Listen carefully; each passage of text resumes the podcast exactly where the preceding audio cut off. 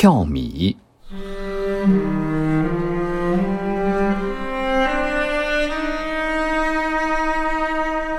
万盛米行的河埠头，横七竖八停泊着乡村里出来的长口船，船里装载的是新米，把船身压得很低。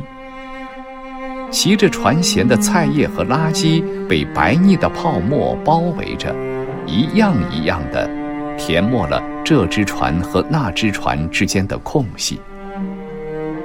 河埠上去是只容两三个人并排走的街道，万盛米行就在街道的那一边。早晨的太阳光从破了的明瓦天棚斜射下来，光柱子落在柜台外面晃动着的几顶旧毡帽上。那些戴旧毡帽的，大清早摇船出来，到了埠头，气也不透一口。就来到柜台前面占卜他们的命运。糙米五块，谷三块。米行里的先生有气没力地回答他们：“什么？”旧毡帽朋友几乎不相信他们的耳朵，美满的希望突的一沉，大家都呆了。在六月里，你们不是卖十三块吗？十五块也卖过，不要说十三块。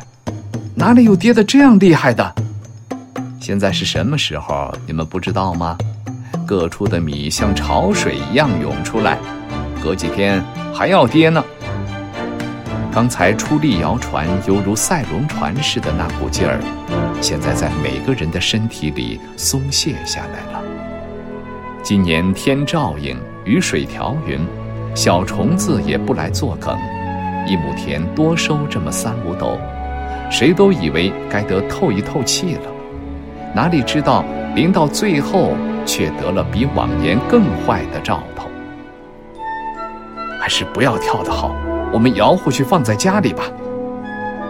从简单的心里喷出了这样的愤激的话。切，先生冷笑着：“你们不跳，人家就饿死了吗？各地方多的是洋米洋面。”头几批还没有吃完，外洋大轮船又有几批运来了。洋米洋面，外洋大轮船，那是遥远的事情，仿佛可以不管。可是不跳那已经送到了河埠头的米，这只能作为一句愤激的话说说罢了。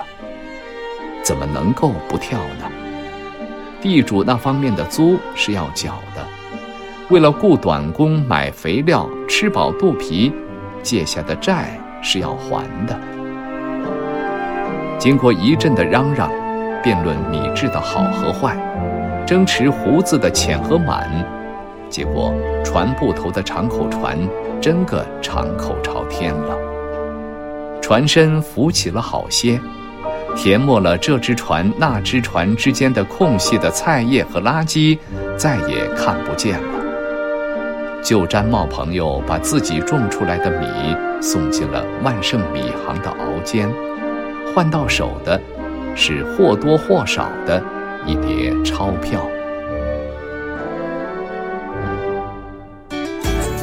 更多课文，请关注微信公众号“中国之声”。